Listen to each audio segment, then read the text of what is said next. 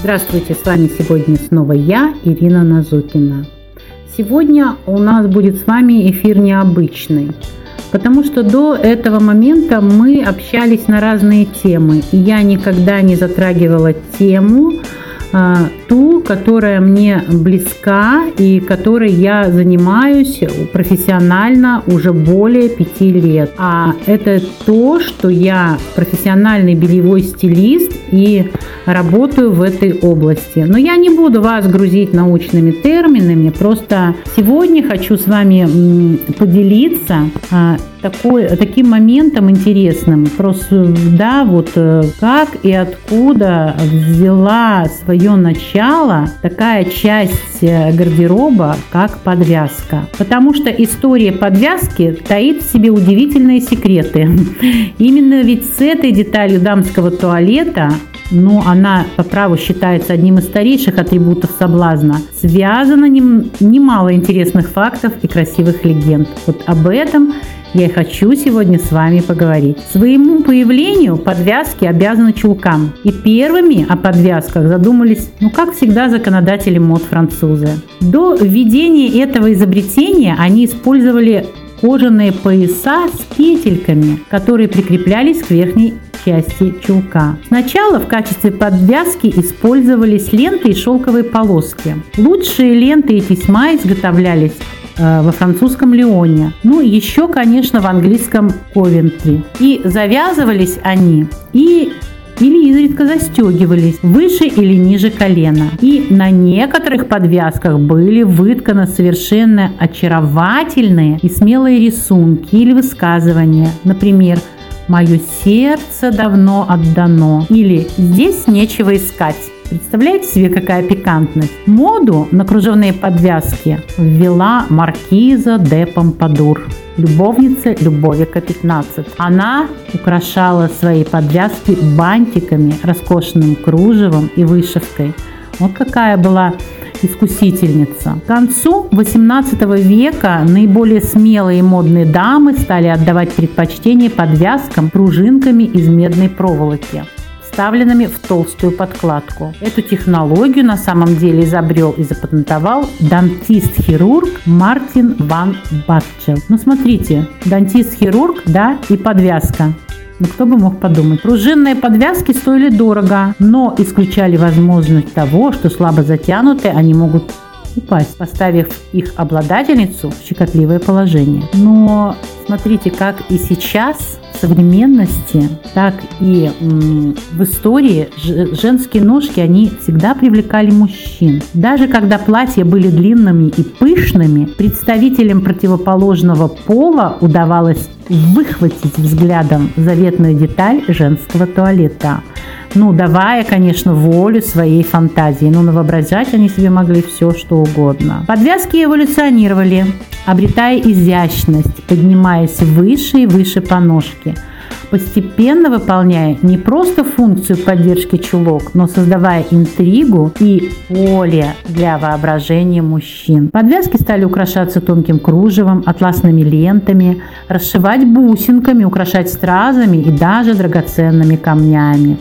Вот женщины какие были, да? Однако Хочу вам сказать, что подвязки украшали не только женские ножки. Они также являлись гордостью и значимым аксессуаром для мужчин. Ведь в прежние времена именно мужчины, а не женщины, упорно демонстрировали свои мускулистые икры и аккуратные щиколотки, затянутые шелковые чулки. Впоследствии появилось множество способов подчеркнуть достоинство мужских ног. Например, подвязки накрест. А, такие подвязки носили только придворные и духовенство. И этот фасон с удовольствием унаследовали молодые аристократы во второй половине XVI века. В надежде привлечь э, внимание к ладным ногам, облаченным в туго натянутые чулки, подвязки из шелковой ленты прикладывались спереди ниже колена. Концы отводились назад, где перекрывались скрещивались и завязывались большим бантом сбоку. С давних времен на свадебных торжествах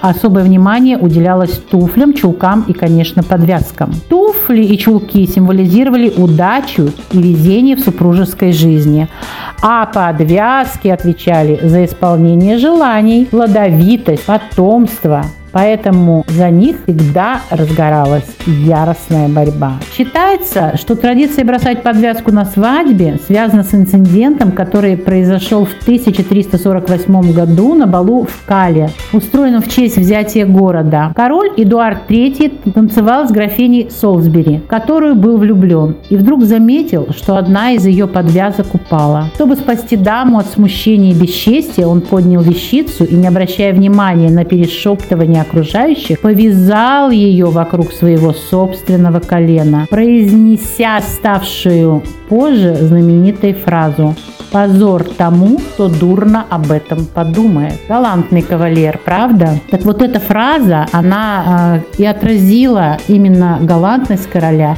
и его особый дар, находчивость.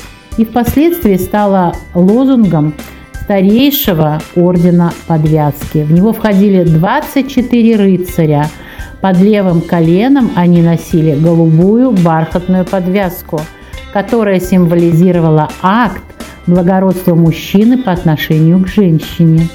И это была высочайшая честь, оказываемая рыцарем в Англии. Конечно, есть и другие, безусловно, не менее интересные истории появления традиции бросать подвязку на свадьбе – Одна из таких традиций возникла в XIV веке благодаря суеверию, распространенному в некоторых местах Европы. Считалось, что часть одежды невесты или жениха принесет в дом удачу и любовь. Поэтому во время застольных торжеств каждый гость стремился оторвать хотя бы лоскуток от счастливого наряда. Представляете, конец свадьбы, да? Тогда твоего наряда все по кусочку отщипнули. И оставаться бы молодоженам к концу празднования без одежды, если бы, к счастью, кто-то находчиво не придумал бросать различные детали свадебного наряда гостям. И вот подвязка, она стала одной из таких э, деталей. Казалось бы, выход был найден. Однако для невесты проблема осталась. Ведь необходимо, нужно было э, обороняться от немалых наглецов, желающих сорвать заветный аксессуар с ножки королевы вечера. Поэтому повелось, что подвязку с ноги невесты может снимать только законный супруг. Смотрите, малая часть гардероба подвязка. А сколько э, всеразличных таких вот моментов мы узнаем. На самом деле в наши дни на свадьбу тоже принято одевать, ну, две подвязки. Одну счастливую молодой супруг кидает своим неженатым друзьям.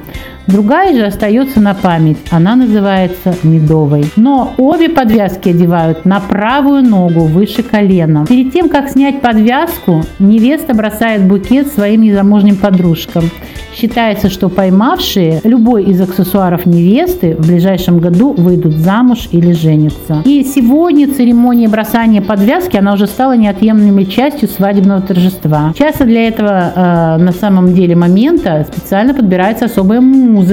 И теперь подвязка становится трофеем самого ловкого холостяка. И еще э, одним, одним поводом для вот таких шуток и смеха. Хочу дать совет девушкам. При выборе подвязки по цвету она должна гармонировать с чулками и туфлями. Самыми популярными цветами являются белый и голубой. Сильная, э, синяя атласная повязка считается символом верности в браке. К выбору этого романтичного аксессуара стоит отнестись с той же серьезностью на самом деле, как и к выбору платья.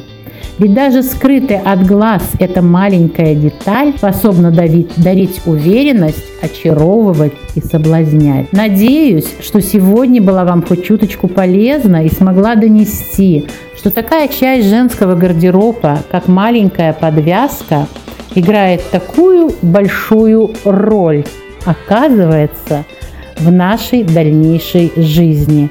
Поэтому уделите особое внимание такой пикантной маленькой вещи. Всего доброго! С вами сегодня была я, Ирина Назукина, и надеюсь, что была вам полезна. До следующих встреч в следующих эфирах.